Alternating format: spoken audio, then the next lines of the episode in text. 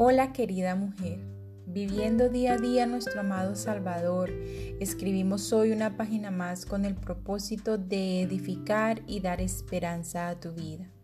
Quiero bendecirte y darte la bienvenida a una reflexión más aquí en Diario de una Mujer Cristiana.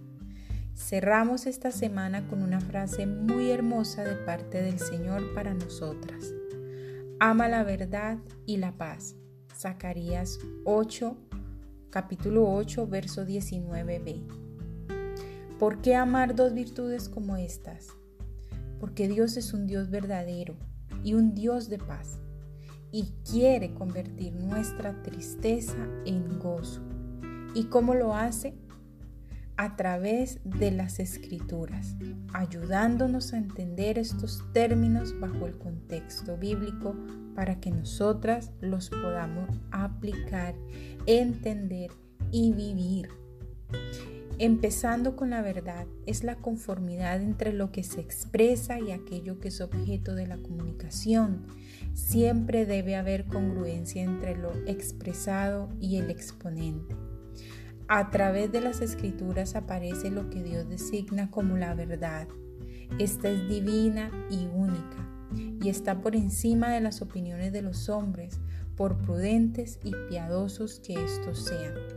Esta verdad fue encarnada por el Señor Jesucristo, quien, quien siendo Dios tomó forma de hombre y lo declaró allí en Juan 14:6 cuando él dijo, yo soy el camino, la verdad y la vida. El Padre a través de su amado Hijo nos enseñó la diferencia entre la verdad y la mentira, entre lo cierto y lo falso.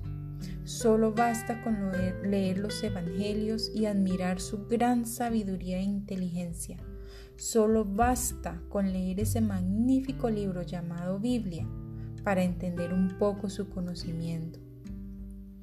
Siguiendo con la paz, la debemos amar porque en el mundo, allí afuera, ruge la guerra entre Satanás y Dios, entre las razas, naciones, individuos y en el corazón de cada individuo.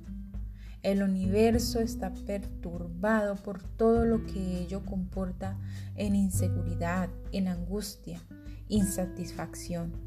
Sabemos que esto es causado gracias al pecado, al enemigo y a todos los agentes de maldad expulsados del cielo y que hoy habitan la tierra.